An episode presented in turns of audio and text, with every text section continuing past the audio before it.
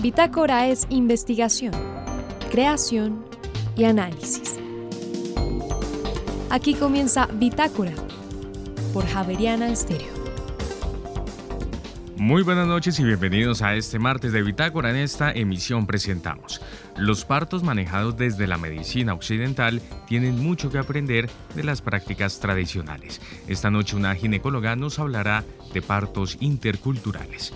Y la Universidad Javeriana acaba de lanzar una guía ciudadana del sistema de salud que es gratuita y explica todos los componentes del sistema. Por ejemplo, por qué hay EPS e IPS y para qué sirve el ADRES. En esta misión daremos más detalles al respecto. Y por otra parte, hay una propuesta para disfrutar de un viaje por Colombia a través de las diversas músicas y ritmos tradicionales. Llega a las clásicas del amor y su director, Jenner Bedoya, nos comparte los detalles. Y finalmente, en vías respiratorias las patologías se relacionan con infecciones o con tumores. Hablaremos con una neumóloga sobre cuáles son los más recurrentes y cuáles los más graves. María Fernanda Gutiérrez, José Vicente Arismendi, Laura del Soldaza, Juliana Sánchez y quien les habla Juan Sebastián Ortiz. Estaremos con ustedes durante esta hora de Bitácora. Bienvenidos. Los ginecobstetras llevan varios años, o algunos ginecobstetras llevan varios años tratando de humanizar el parto, de hacer que el parto sea como más de todos los días y que la gente no se lo sufra tanto. Pero por el otro lado, desde las facultades de medicina, están trabajando también por los partos interculturales. ¿Qué es eso? Doctora Susana Bueno, ginecóloga. Bienvenida a Bitácora, ¿cómo está? Hola María Fernanda, muchísimas gracias por la invitación. Muy bien, muchas gracias. Bueno, vamos a conversar usted y yo sobre el parto intercultural y el parto humanizado. Eh, ¿Es lo mismo? ¿Es diferente? Pues yo creo que eh, el uno se complementa con el otro o realmente hace parte, el parto intercultural, de la humanización del parto. ¿Por qué? Porque finalmente lo que nos invita el parto humanizado es a contemplar diferentes dimensiones que tiene el nacimiento más allá de la médica que conocemos convencionalmente. Eh, no es lo mismo parir en una ciudad, en un, hospital, que parir eh, en el entorno de una comunidad aislada, con una partera, pero el parto humanizado engloba todo eso, que hay una dimensión intercultural, hay una dimensión social, hay una dimensión emocional, espiritual, eh, psicológica más allá de la médica. Entonces el parto humanizado nos invita a integrar todo lo que está en relación y todas las dimensiones que tiene el nacimiento en los diferentes ámbitos y en las diferentes eh, culturas. La primera mm, palabra que usted me dijo rápidamente que me llevó a pensar en la humanización fue parir. ¿Parir es una palabra común y corriente o es una palabra particular? Es una palabra particular. De hecho, tengo que confesar, María Fernanda, que casi no es muy utilizada en el sistema médico, realmente. Y además Pero se un poquito fuerte. Uno ya está, ya parió, es como diciendo, bueno, ya terminó, ¿o qué? Y, se oye, y uno dice, no. Por eso me llamó la atención cuando usted lo primero que dijo fue parir. sí, y es una, una, palabra que como que he incorporado en el transcurso de, de, mi camino en este mundo del parto humanizado, pero me hace mucho sentido.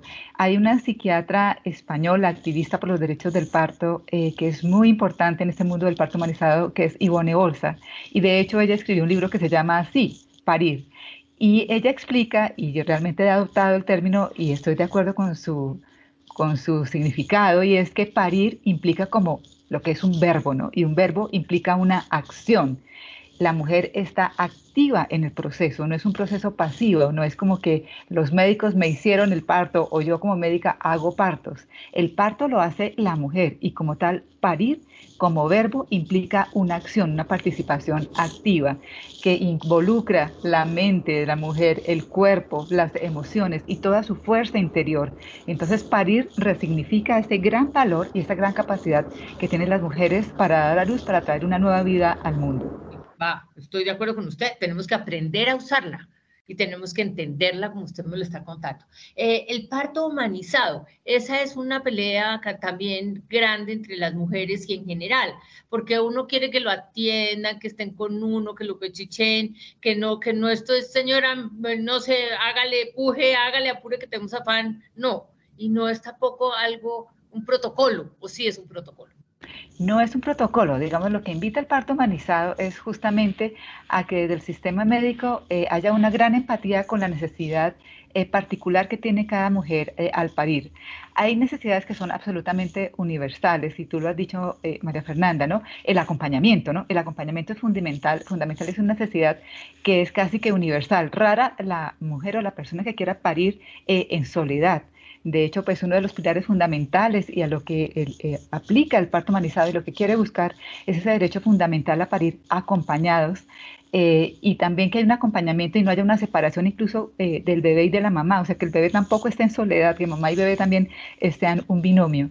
Entonces, claro, hay, el sistema médico pues tiene retos, hay algunos protocolos, pero lo que busca el parto humanizado es sensibilizar y valga redundancia, humanizar esos protocolos, porque recordemos que el parto es el único evento en el cual la mujer está en salud y pisa un hospital, no porque esté enferma, sino porque quiere, pues bueno, para ir quizás en un, en un sitio seguro para muchas de ellas, el, el hospital es un sitio seguro, pero busca que ya dejemos de ritualizar tanto esa parte médica y está, estemos tan desconectados eh, en, el, en, el, tema real de, lo que implica realmente recibir una nueva vida al mundo. Entonces, digamos que lo que busca es un poco ajustarse a las necesidades de cada mujer. No es lo mismo una mujer, no sé, que, no sé, un adolescente que está pariendo en, determinado escenario, a una mujer que ha tenido una experiencia traumática, a una mujer, bueno, cada mujer tiene, a una mujer que está de una comunidad indígena y tiene que parir en ciudad.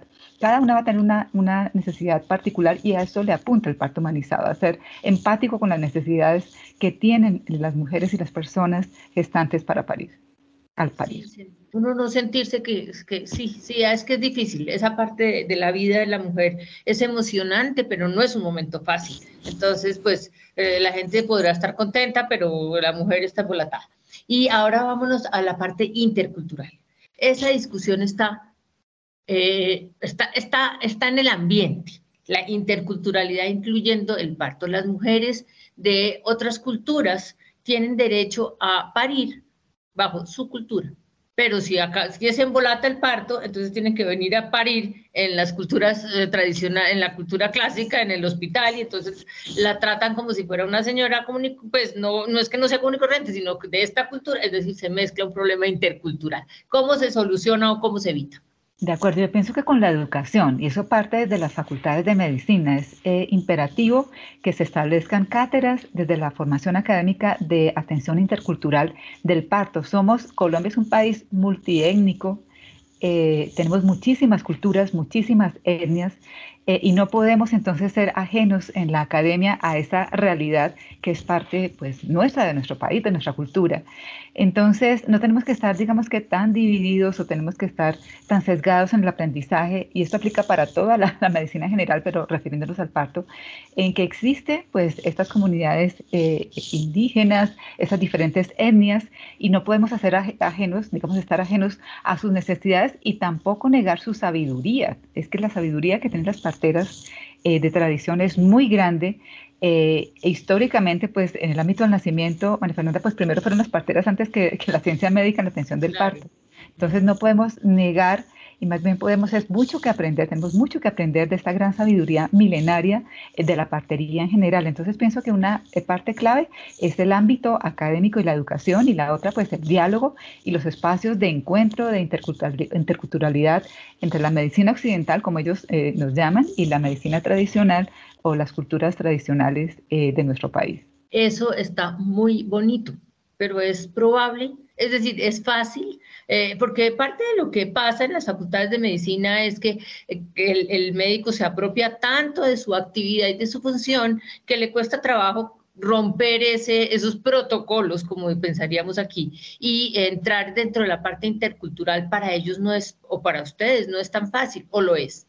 No, realmente tienes razón. No es fácil y no creo que sea un camino eh, corto. Yo pienso que es un camino que se está sembrando eh, y que, bueno, los resultados seguramente se verán a largo plazo. Pero pienso que cada vez, eh, digamos que la partería en Colombia tiene mucho más voz. Hay, digamos, una ley que ya los está empezando a amparar. El Ministerio de Salud está muy abierto también a integrar la parte intercultural.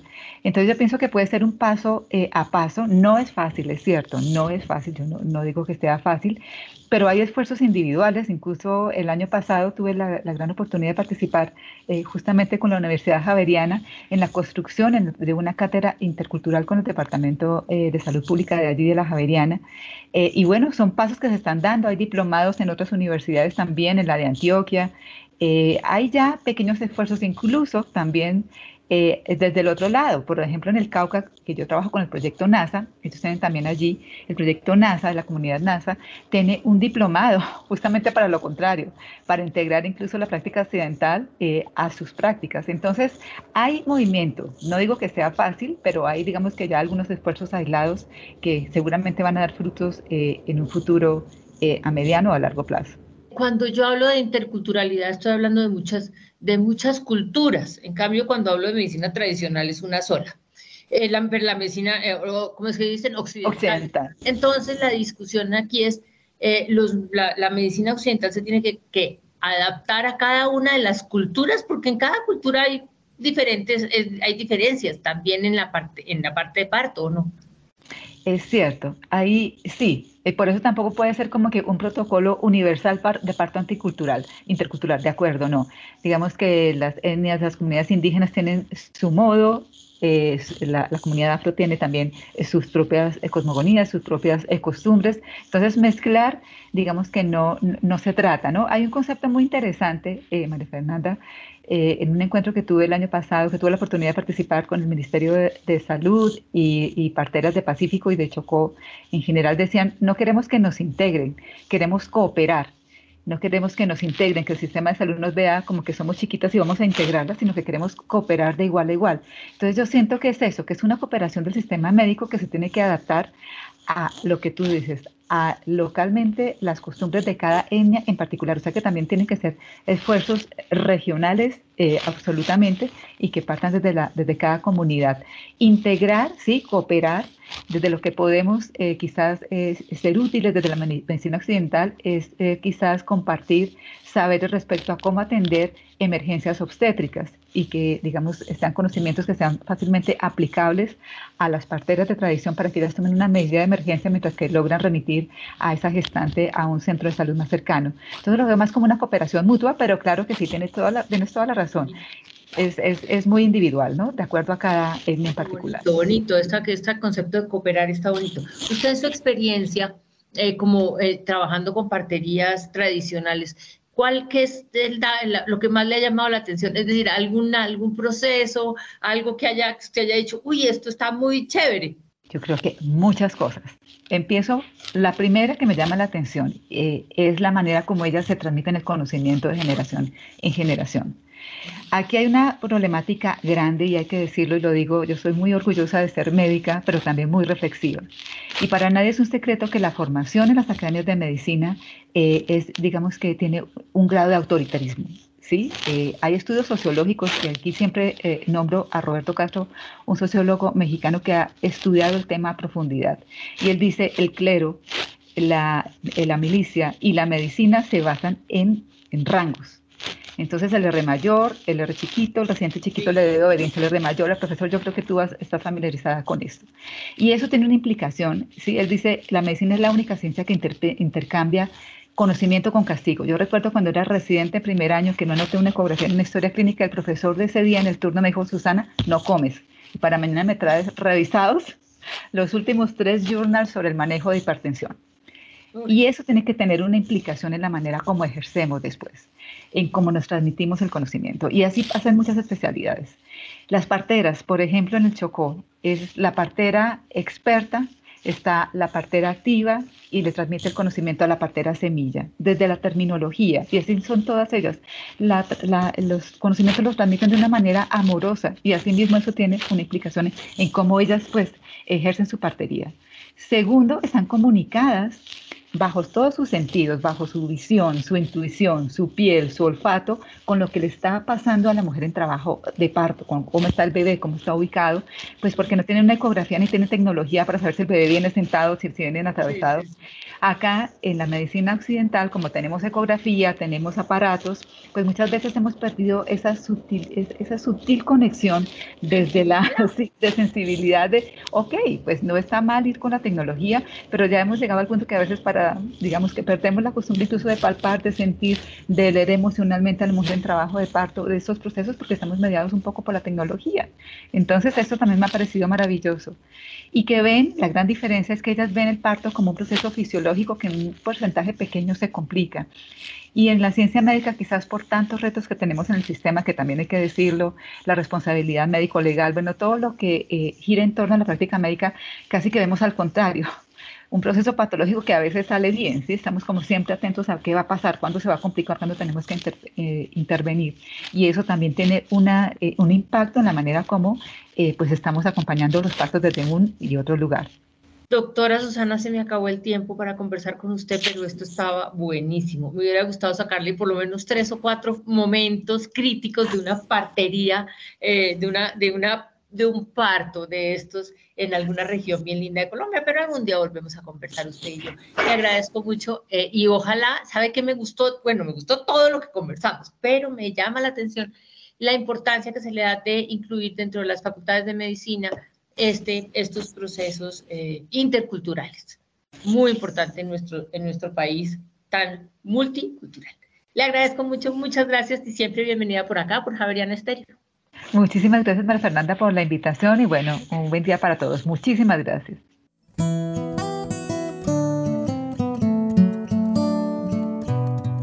Y ahora en Bitácora, una muestra de la música sin fronteras de Javeriana Estéreo. País Malí. Intérpretes Habib Koité. Canción Titati. Ya regresamos.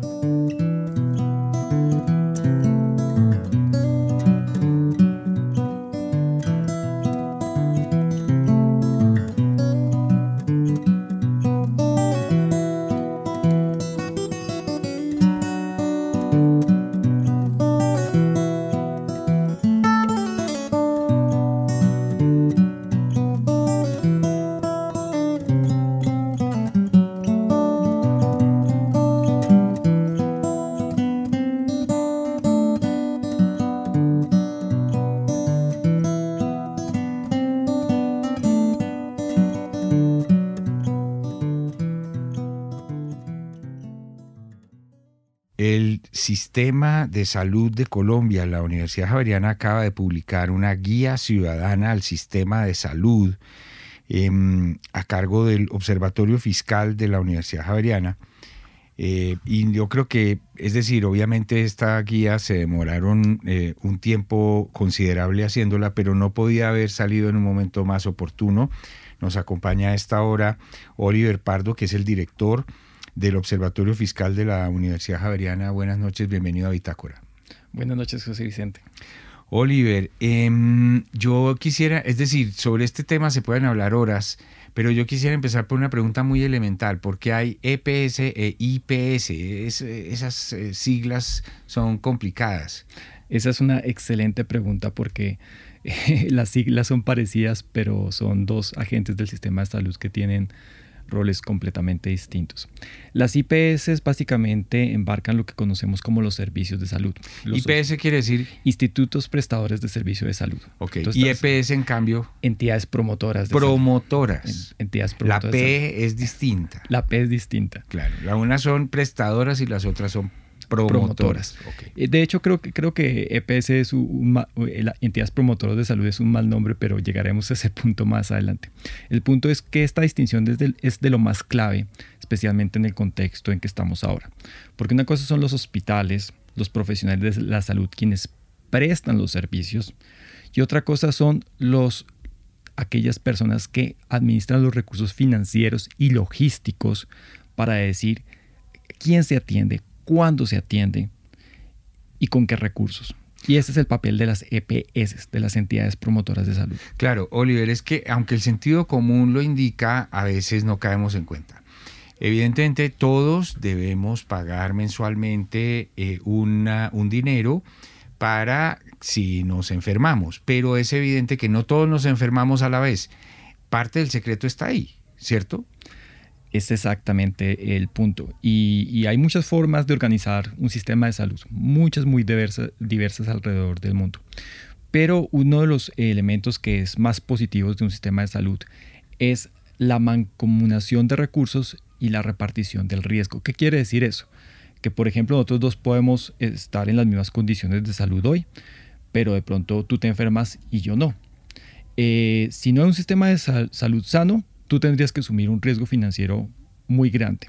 En cambio, en un buen sistema de salud, tú y yo compartimos el riesgo exante. Sin saber quién de los dos se va a enfermar, ambos contribuimos al sistema de salud y si tú te enfermas, pues ya el costo que tú vas a asumir, el costo financiero que tú vas a asumir por enfermarte, no va a ser tan grande como si no hubiera ese aseguramiento mutuo que hay entre tú y yo en un buen sistema de salud. Sí, es decir, mm, digamos en, un sistema bien organizado, que yo creo que el colombiano tiene muchas virtudes, pues nadie va a decir, oiga, yo llevo 18 meses pagando y no me he enfermado, devuélvame plata. No, porque eh, eh, en esos 18 meses uno ha estado cubierto y qué importa que el dinero de uno en ese momento haya servido para otras personas, porque en el momento en que yo me enferme, eh, el dinero de otras personas va a ayudar a que me, a que me atiendan. Es así. Exactamente. Nuestro sistema funciona efectivamente como un sistema colectivo y ese es, un sistema de aseguramiento colectivo y esos son los elementos que hay que destacar.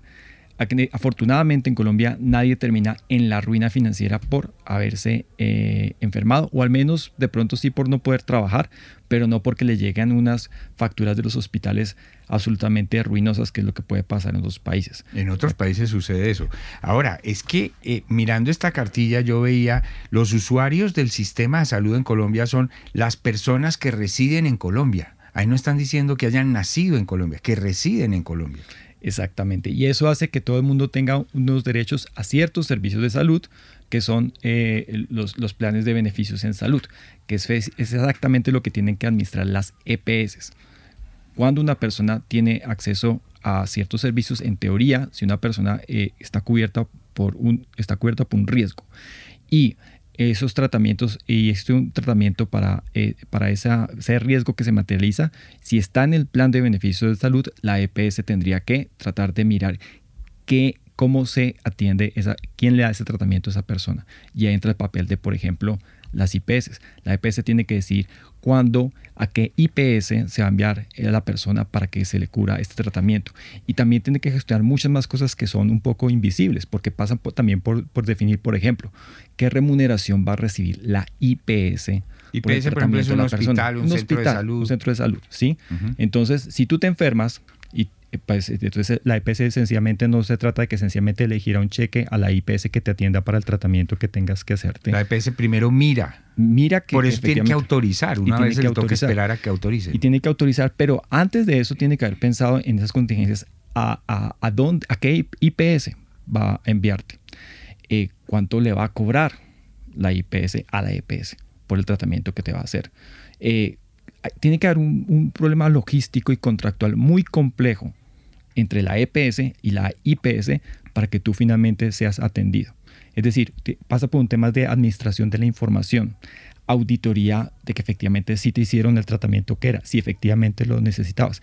Eso es, requiere una infraestructura, nos ha tomado 30 años montar esa infraestructura para que tú tengas una enfermedad, puedas atender, puedas ir a una IPS, la IPS te atienda, la IPS le pueda cobrar a la EPS, la EPS pueda auditar que efectivamente se hizo el tratamiento, que se cobró lo que se debía, etcétera. Es un asunto muy complejo. Y son 30 años de aprendizaje, porque esto no siempre fue así. Hubo momentos en que hubo trampas, hubo problemas de cubrimiento, hubo todo tipo de cosas, ¿o no? Y, sobre la marcha se fue corrigiendo. Nosotros ya hemos experimentado con un sistema de, de salud pública y han pasado 30 años de desarrollos que, no, que han tenido sus altibajos porque, porque la ley 100 no, no, no, no, fue, no, no comenzó a implementarse y no es que haya sido una maravilla desde el principio, tuvo sus problemas, pero ha evolucionado muchísimo en estos 30 años. Al punto que tenemos un cubrimiento de cuánto? Eh, eh sí, definiendo el cubrimiento con, en términos de aseguramiento es prácticamente universal del 99%, lo cual no necesariamente quiere decir acceso efectivo a los servicios de salud y es una distinción importante que hay que hacer porque efectivamente eh, no, esto no quiere decir que a pesar de los desarrollos en estos 30 años no existan todavía problemas de, acceso efectivo a los servicios de salud. Claro. Estamos hablando con Oliver Pardo que es uno de los promotores de una guía ciudadana al sistema de salud que está gratuita en la, en la web. En la página ofiscal.org, en nuestras guías ciudadanas, pueden encontrar la guía ciudadana para el sistema fiscal, que quiere decir Observatorio, fiscal, de la Universidad Javeriana, guía ciudadana al sistema de salud tiene gráficos, tiene cifras, tiene unas explicaciones pensadas para un ciudadano, no para un abogado ni para un médico. Eh, leyendo esta, esta guía, eh, quisiera también que usted nos ayude a recordar y a explicar que existen unos afiliados al régimen contributivo y afiliados al régimen subsidiado. Eso es como desde el 2012 en adelante, ¿cierto? Efectivamente, en un principio habían dos regímenes y en algún punto la Corte Constitucional decidió que esos dos, los, los afiliados a ambos regímenes tenían que tener los mismos beneficios. Entonces, en la práctica, en términos de beneficios, la diferencia es eh, casi inexistente entre los dos regímenes. En términos de financiamiento, quienes están afiliados al régimen contributivo, pues pagan parte de su salario, un 4% de su salario, eh, dependiendo del tipo de contrato que tengan para la financiación del, del sistema pero en, teoría deben tener las personas eh, los mismos beneficios. ¿Y los del subsidiado no pagan o si pagan o cómo es? No pagan porque sencillamente no, no, son aquellos que no alcanzan a tener una relación formal de trabajo y por lo tanto no contribuyen. O sea, se benefician del sistema aunque no paguen. Se benefician. Porque hay otros que sí pagan. Sí, y no solamente, y, dicho esto, el sistema no se financia solamente por esas contribuciones, más que todo se financia a través de nuestros impuestos que pagamos todos, porque las contribuciones eh, de los salarios no alcanzan para financiar el sistema de salud. El gobierno tiene que poner del presupuesto general de la nación muchísimos más recursos para financiar todo el sistema. Claro. Eh, finalmente hay una, hay una entidad que aparece en las noticias, pero que claro, para el ciudadano no es muy familiar, que se llama la ADRES. ¿ADRES? ¿Cómo lo dicen? ADRES. ¿Eso qué eh, es? Era el antiguo FOSIGA y como ha cambiado tanto de nombre a lo largo de los años es difícil seguirle el rastro. Pero la ADRES es básicamente una tesorería una tesorería que recoge los recursos de las contribuciones, recoge lo que legisla el gobierno a través del presupuesto general de la nación y básicamente hace el ejercicio de mancomunación de recursos. Allí termina todo el dinero. Ahí, en la ADRES. Ahí comienza a repartirse, comienza comienza a repartirse el dinero. Y la ADRES comienza a darle el dinero a las EPS y a las EPS, dependiendo de los afiliados que tenga y las características de los afiliados, les gira una unidad de pago por capitación. ¿Qué es eso? Es un dinero que se le da a la EPS por cada persona que eh, afiliado que tenga la EPS. Y ya, la, ¿qué tiene que hacer la EPS con ese dinero? Pues tiene que utilizar todos esos recursos para tratar de atender a sus afiliados. Algunos se van a enfermar, otros no, pero aparte de, los copagos, ninguno va a recibir, por ejemplo, la factura de un hospital. Pero ese proceso de, tratar de construir una red de, de hospitales, de IPS, que atiendan a los pacientes, tratar de coordinarlos, tratar de agendar a la gente, manejar la información, quién está enfermo, cuáles son la historia clínica. Es muy complejo. Buscar la forma de cómo contratar a un hospital para que el hospital, por un lado, dé un tratamiento efectivo, pero por el otro, no, no sobrecargue al sistema con, con, servicios y facturas muy costosas para la EPS. O sea, así como en una empresa, en la tesorería manejan cierto tipo de cosas que es, digamos, las cuentas bancarias, eh, eh, es decir, manejan plata, plata, para decirlo de alguna manera. Pero hay otro departamento que es el que factura y hay otro departamento que es el que cobra. ¿No? No, no necesariamente la tesorería, así el sistema de salud que tiene millones de afiliados, tiene una tesorería, pero tiene otra entidad que es, son las EPS las que deciden ese dinero cómo se distribuye, más o menos así. Entonces una cosa es girar los recursos, que es lo que hace la ADRES, y otra cosa es gestionar los recursos que hacen las EPS. Y esa es una tarea sumamente complejo y no es una tarea grata, porque las EPS tienen todos los incentivos a mirar quiénes merecen un servicio y quiénes no. Y de alguna manera eso se puede convertir en una barrera al acceso del servicio. No nos gusta, por ejemplo, que si nos tenemos un dolor de estómago, vayamos a un hospital y, nos, atiendan. Y si nosotros creemos que tenemos un cáncer, insistimos que nos hagan un montón de, de, de exámenes para verificar que no tengamos un cáncer, pues tenemos derecho a exigir estos servicios, pero al mismo tiempo hay que tener en cuenta que eh, el sistema de salud no puede darle todos los servicios que toda la gente demande todo el tiempo. O sea, hay que hacer, hay que tratar de manejar los recursos de manera eficiente y ahí las CPS tienen un papel fundamental, porque básicamente tratan de mirar a quién se le da servicio, a quién no, en qué orden se le da el servicio, porque tenemos unos recursos escasos, qué tratamiento se le va a dar a la persona, ¿sí? porque si sencillamente por un dolor de estómago me van a hacer los mil exámenes, pues por mí genial, pero para el sistema sería muy costoso. Sí, es un derroche. O sea, no sé si este ejemplo sirva. Eh, la persona que decide cuánto me pagan a mí si soy empleado de una empresa no es el tesorero, sino gestión humana la que dice, oiga, esta persona tiene estas funciones, esto tuvo estas horas extras este, este mes o tiene una bonificación. Es esa la que dice y el tesorero simplemente ejecuta. No es el tesorero el que dice si le pagan a uno o no. Exacto. Y, y también hay una parte de la empresa que tiene, por ejemplo, quién va a ser el proveedor, cómo se le va a remunerar al proveedor, si va a comprarle los insumos a X o Y persona. ¿Cómo gestionar la atención O, por anticipado. Es decir, Eso es muy compleja. Es una, la, administración de los recursos de salud es una tarea muy compleja. Y la gran preocupación que existe es quién va a hacer esa tarea de aquí en adelante. Bueno, pues eh, esperemos que estos brochazos sobre una cartilla muy bien hecha, ¿cuántas personas participaron en esto y cuánto tiempo se demoraron? No, eh, pues hay que agradecerle mucho a las autoras, a Pamela Góngora y a Lina Ramírez. Eh, ellas se demoraron dos años realizando la guía, eh, pero por supuesto también está todo el equipo del Observatorio Fiscal que ayudó con los temas de redacción, diagramación, publicación y pues estamos muy contentos por poner en manos de los ciudadanos esta guía, la cual pueden descargar de nuestra página web ofiscal.org y la cual eh, pues esperamos que sirva como insumo para todo este debate. Guía Ciudadana al Sistema de Salud, Oliver Pardo, director del Observatorio Fiscal de la Universidad Javeriana. Muchas gracias y hasta la próxima. A ti, muchas gracias. Bitácora es investigación, creación y análisis. Bitácora, de lunes a jueves de 8 a 9 de la noche por Javerianas Tele.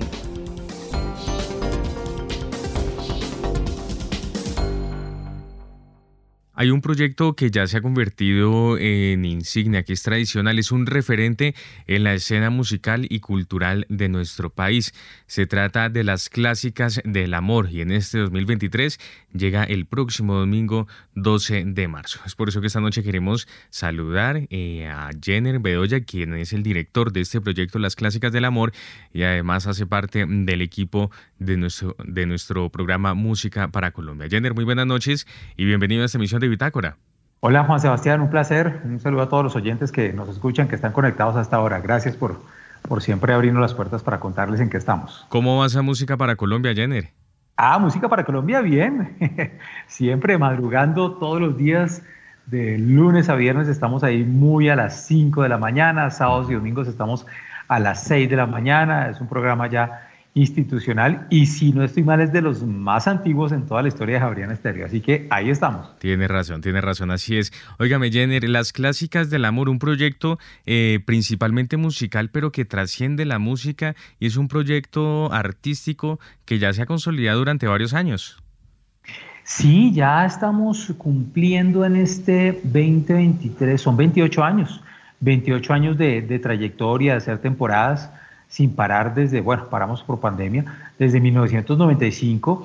Ya es un espectáculo que se ha vuelto tradicional, que se ha vuelto habitual dentro del público bogotano y de otras ciudades, porque pues nos, nos llaman mucho, viajamos y demás. Eh, con esta oferta de, de, escuchar estos temas clásicos, ¿no? Lo clásico que además ya en 28 años pues, pues nos va cambiando un poco y lo que, lo que no era clásico hace 28 años, hoy ya lo comienza a ser y ganando nuevos públicos además porque pues iniciamos mucho por los lados de, boleros y de canciones románticas, en los 90 pues que eran las canciones por allá de los años 50, y ahora pues ya ese espectro nos va cambiando y nos van llegando a nuevo público, los jóvenes, los adultos contemporáneos, de 40, de 35 años que ya empiezan a asistir a estos conciertos de clásicas del amor. Seguro. Óigame, en esta ocasión, Jenner, eh, llega una propuesta que tiene que ver con un viaje por Colombia a través de la diversidad de ritmos, a partir de la diversidad eh, de músicas. Es el, el lugar y la oportunidad para disfrutar de la música colombiana. Eh, el mundo de la, de la, música colombiana es grandísimo, con el paso de los años se van ampliando más las sonoridades, las fusiones, los nuevos sonidos, pero como somos las clásicas, pues tratamos de, de hacer ese repertorio mmm, de cumbias, de porros, de bambucos, de gabanes, de pasajes, de joropos, de curulados, de maquerules, sí, que, que fueron muy tradicionales y estamos hablando de esa Colombia por allá 40 años, 40, 50, 60, 70 más o menos, adentrándonos un poquito en los años 80, y el recorrido que les hemos planteado a los asistentes es que lo hagamos de la mano de esos compositores muy tradicionales, ¿no? Entonces, de la mano de un Lucho Bermúdez, con sus éxitos, de la mano de un José Barros, de la mano de un Pablito Flores, de la mano de músicos como José Morales, como Jorge Villamil, como Jaime R. Chavarría, de la mano de Petronio Álvarez, bueno, que hoy tenemos el, festival en su nombre. En fin, es un recorrido que, que va a pasar por todas las regiones, por estos temas clásicos y que son los temas insignia de estos compositores que sin duda dejaron huella a lo largo del siglo XX. Qué bueno, Jenner. Pues esto va a ser el próximo domingo 12 de marzo en el Teatro Cafam, esta presentación de las clásicas del amor, un homenaje a la música tradicional colombiana. Antes de finalizar, Jenner, eh, hablar acerca de ese importante reconocimiento eh, que tienen las clásicas del amor, este sello marca país que no es otra cosa distinta que un significado a lo que representa este proyecto para la conservación y la promoción de las culturas de nuestro país. Sí, sí, esto fue una alianza pues con Procolombia que seguimos teniendo, en el cual ellos eh, a través de, este sello Marca País, pues dan muestra de que es un espectáculo de primerísimo nivel, de que es un espectáculo que tiene reconocimiento en el país, que tiene reconocimiento a nivel internacional, que si un extranjero viene y le dice, bueno, quiero tener un gran espectáculo, una buena propuesta que me muestre buena música, no solamente colombianas, sino de otras eh, partes del mundo, eh, pues sepan que tienen garantía con Clásicas del Amor. Ya llevamos como unos cinco años tal vez con esta alianza y con ProColombia, estamos muy contentos. Eh, eso pues sin duda nos da, nos da un plus de seguir marcando la diferencia y de que la gente encuentre calidad, ¿no? O sea, a veces nos acostumbramos a que, ay, ¿por qué la música colombiana como que se tiene que ver con una escena o una puesta en escena no, no, tan bien hecha, no tan bien producida, como con cierto nivel de, de, que se vea muy paupérrima, no, para nada. Nosotros lo hacemos con todas las de ley, nos preocupamos porque eso salga absolutamente impecable y que si vamos a escuchar un bambuco que quizá tuvo un origen muy, muy humilde, pues lo veamos vestido como, como debe ser y que la gente lo goce, bien cantado, bien interpretado. Muy bien, pues Jenner, nos encontramos el próximo domingo 12 de marzo en el Teatro Cafam en esta segunda presentación de este 2023, Las Clásicas del Amor, haciendo un homenaje a nuestra música tradicional colombiana. Muchas gracias, una feliz noche. Mañana nos vemos muy temprano entonces en Música para Colombia.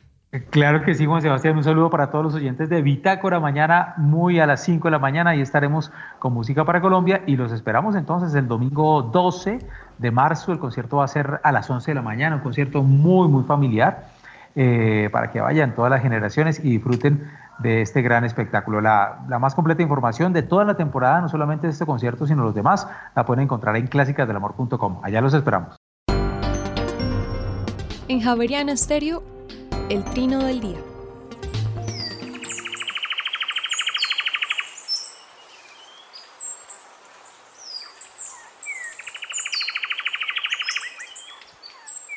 Escuchamos al cucarachero sepia, que mide unos 17 centímetros y tiene el plumaje marrón oscuro con garganta blancuzca y marcado barrado oscuro en las plumas del vuelo y la cola. Algunos individuos, posiblemente viejos, tienen plumas blancas en la cara. Vive en grupo hasta de siete miembros y cría sus polluelos cooperativamente. Las que oímos son grabaciones realizadas en Caldas, Risaralda y Nariño. El trino del cucarachero sepia forma parte del Banco de Sonidos de Aves Colombianas recopilado por el Instituto von Humboldt y la Universidad de Cornell. Dentro de los problemas que tenemos en nuestra salud, tenemos problemas respiratorios y los adultos también tenemos problemas respiratorios importantes. No todos son necesariamente de tipo infeccioso, también podemos tener tumores. Eh, eh, la doctora Lucía Viola es neumóloga y es neumóloga de personas adultas y se dedica principalmente a ver eh, los problemas tumorales, no necesariamente desde el punto de vista del cáncer o previo a los tratamientos del cáncer. Doctora Lucía, bienvenida a Bitácora, ¿cómo está? Hola María, buenas noches. Muchas gracias por la invitación. Cuénteme usted dónde, usted es neumóloga de dónde? Yo soy, yo soy médico de la Universidad del Sinú de Cartagena, pero me formé en medicina interna y en neumología en la Universidad de La Sabana en Bogotá. La Universidad de La Sabana. ¿Y trabaja actualmente en? Trabajo en la Fundación Neumológica Colombiana, soy la jefe del Servicio de Neumología Oncológica y trabajo en la Fundación CETIC, donde soy la neumóloga del grupo de la Unidad Funcional del Tórax. Unidad funcional del tórax. Cuénteme, ¿qué es eso? La unidad funcional del tórax. Eh, bueno, el CETIC es un hospital oncológico básicamente y la unidad funcional del tórax se encarga del diagnóstico, de eh, establecer en qué estadio está el tumor del tórax, eh, de tratar con cirugía y con terapias sistémicas los tumores malignos del tórax o que se originan en el tórax. Eh, allá cada, cada, cada, tumor tiene una unidad funcional eh, y yo hago parte de la unidad funcional del tórax, soy la neumóloga de la unidad funcional del tórax. Eh, cuénteme, ¿uno puede tener en el tórax tumores cancerosos y no cancerosos? Sí, uno puede tener en general en todos los órganos, uno puede desarrollar tumores benignos y malignos. Hay tumores que son benignos, o sea, que casi que no se van a otros órganos, que no necesitan quimioterapia, por ejemplo, pero que en ocasiones al crecer de manera desmedida eh, y ocupar estructuras importantes dentro del órgano o en la circunferencia del órgano que lo, que, en el que se localizan, se comportan como tumores malignos pero pues en general eh, uno sí puede tener tumores de esos dos tipos en cualquier órgano, en el ojo, en la cabeza, en la piel, eh, en el hígado, en los riñones, en el pulmón, en todas partes. ¿Y a qué se deben los tumores benignos? Los tumores benignos eh, en su mayoría están generados por la proliferación excesiva de células que no necesariamente tienen características de malignidad en, la, en el examen histológico, en, el tejido que se toma para hacer el diagnóstico. Sí, uno muchas veces le dicen que le toman una radiografía de pulmón y le dicen, sí, ahí tiene unos, unos, eh, como unas calcificaciones. ¿Esas calcificaciones son eso? La mayoría de los nódulos calcificados, no todos, pero la mayoría son granulomas, que son tumores benignos y que son cicatrices del pulmón por infecciones o por alguna otra cosa en el pasado. Esos son los granulomas. Pero eh, la única forma de diferenciar si hay algo más eh, que solo calcificación en el pulmón, pues hay que hacer una tomografía del tórax, que es un examen especial para ver en detalle todo el pulmón. Una tomografía. Eh, esa no las habíamos oído nombrar. Óigame, eh, la tuberculosis, usted ahorita estaba hablando de la tuberculosis. La tuberculosis es una infección bacteriana que daba hace muchos años y que después llegó, apareció el, SIDA y volvió, y después como que se volvió a calmar y ahora volvió como a alborotarse. ¿No es la sensación que tenemos? La tuberculosis jamás se ha ido. Eh, la tuberculosis eh, sigue estando presente y ha habido un aumento en el diagnóstico de tuberculosis en nuestro país recientemente. No tenemos muy claro a qué se debe este fenómeno, pero pues probablemente tenga que ver con la migración eh, de población de nuestro país vecino de, eh, Venezuela, eh, pero no solamente de eso, sino de las condiciones en la pandemia que en ocasiones permitieron que el hacinamiento en las familias fuera una cosa predominante hay muchas razones para pensar que el uso más frecuente de medicamentos que producen inmunosupresión, em, sin duda la inmunodeficiencia adquirida, que puede ser infección por VIH o SIDA o puede ser por cualquier otra cosa, también es un factor de riesgo para que uno tenga tuberculosis. Pero la tuberculosis jamás se ha ido, la tuberculosis está más presente que nunca eh, y sigue generando dificultades para nosotros en el diagnóstico porque se puede representar en la imagen de la tomografía o de la radiografía con un nódulo, por ejemplo. Cuando yo era estudiante, me acuerdo que le enseñaban a uno a hacer el diagnóstico de la tuberculosis y se demoraba montones. Eso le hacían un cultivo y el cultivo se demoraba como 20 días y entonces eso era dificilísimo de manejar. ¿Sigue siendo así o ya tenemos pruebas moleculares para diagnósticos rápidos?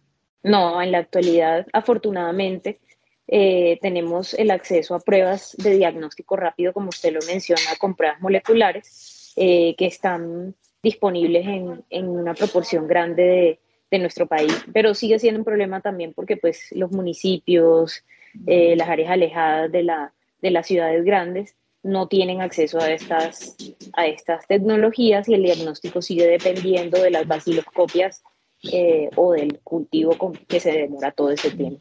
Claro. Cuénteme en qué estamos con COVID actualmente. Porque lo dejamos de oír un poco ya por la televisión, por lo menos. Bueno, la, la COVID también sigue estando presente porque, por dos razones. Em, porque hay gente que nunca se vacunó eh, y porque ya se relajaron en exceso las medidas de prevención y en diciembre, enero tuvimos un, pico. En este momento también hay, un, hay una ausencia de, vigilancia eh, y, y, no tenemos datos muy precisos, contrario a lo que pasó durante los dos primeros años de la pandemia. Eso, eso no está bien porque ya no hacemos pruebas moleculares como, como las hacíamos al principio, es decir, PCR, y podemos estar enfrentados a nuevas variantes del virus eh, circulando diferentes a las que habían circulado anteriormente y no es que sepamos mucho, ya no le toman prueba a los enfermos con, con tanta frecuencia como antes. Pero lo ven, em, ustedes como médicos lo ven como un problema importante en la práctica clínica diaria. Realmente es un problema eh, cuando ocurren esos picos como el que hubo entre diciembre y enero, porque todavía hay personas que se tienen que hospitalizar porque les da neumonía, porque presentan eventos trombóticos em, o por otras razones eh, que acompañan a la infección.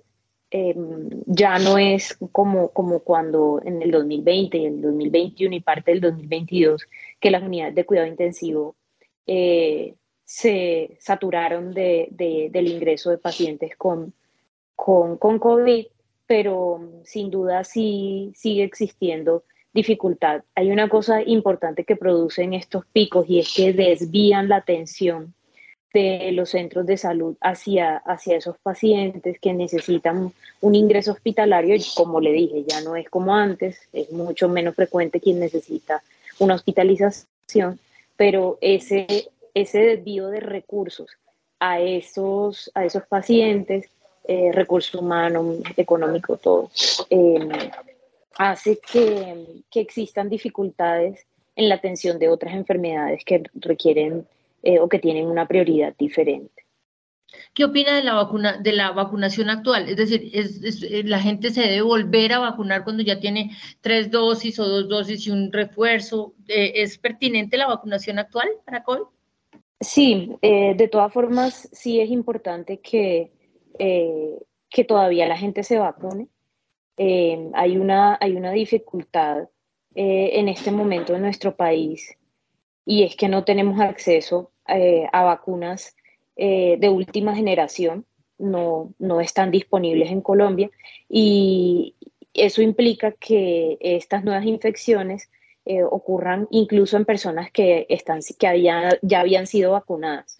Eh, la, falta de acceso a ese, a ese tipo de vacunas eh, perjudica en particular a la población vulnerable, ¿sí? a quienes necesitan estar protegidos frente a una infección que va cambiando en el tiempo. En este momento acá no, no las tenemos y, y pues no sabemos los esfuerzos en la consecución de ese tipo de vacunas en qué van. No tenemos muchos datos en este momento. Doctora Lucía Viola, usted en su práctica de neumología, cuando recibe un paciente, ¿qué es más eh, difícil de manejar? ¿Pacientes con infecciones o pacientes con tumores? Sin duda los pacientes con tumores. Eh, el, manejar tumores eh, del tórax es, es algo a lo, a lo que pocos, pocos neumólogos nos dedicamos y, e implica no solamente una carga eh, para, las, para las instituciones que se deben encargar del, del, del, cuidado de estos pacientes, sino también una carga muy importante para el paciente y su familia. Eh, y tener que dar malas noticias, em, resultados que pueden ser no los esperados por ellos, las implicaciones que eso tiene eh, en, la, en, el entorno familiar es, es un poco más complejo en ese sentido.